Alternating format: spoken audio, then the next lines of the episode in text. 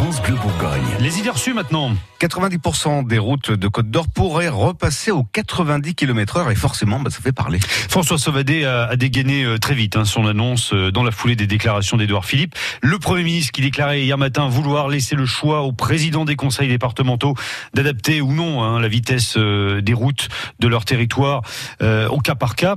Est-ce que euh, la vitesse est seule responsable des accidents? Les 80 km heure, est-ce que c'est vraiment efficace? Eh bien, Elie Abergel est allé soumettre quelques idées reçues à Yves Lemaire, le directeur régional de l'association Prévention routière. Bonjour Yves Lemaire. Bonjour et bonjour à vos auditeurs. Première idée reçue, la vitesse, c'est la seule responsable des accidents. C'est vrai ou c'est faux? Elle est bien souvent présente, soit comme facteur seul, comme soit comme facteur aggravant de l'accident. Elle amplifie les conséquences d'une première faute commise.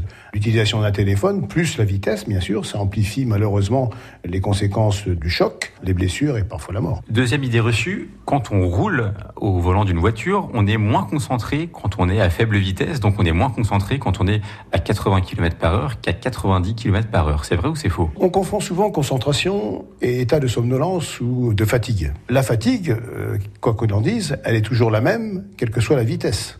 Et donc les conséquences de la fatigue seront moindres à une vitesse moindre qu'à une vitesse excessive. Grande vitesse et augmentation de la, con la concentration, c'est automatiquement de la fatigue. Imaginez que vous fassiez un parcours sur autoroute à 160 à l'heure, vous arrivez, vous êtes fatigué, surtout s'il est de grande distance. Alors que si vous le faites à 130 à l'heure, vous êtes beaucoup plus détendu. Alors, si on résume, non, la vitesse n'est pas la seule cause d'accident, c'est une circonstance aggravante, évidemment. Vitesse excessive plus téléphone ou alcool, ça fait pas bon ménage. Et puis non, non, on n'est pas moins attentif quand on roule plus lentement. En fait, on, se fatigue plus rapidement euh, si on fonce sur la route.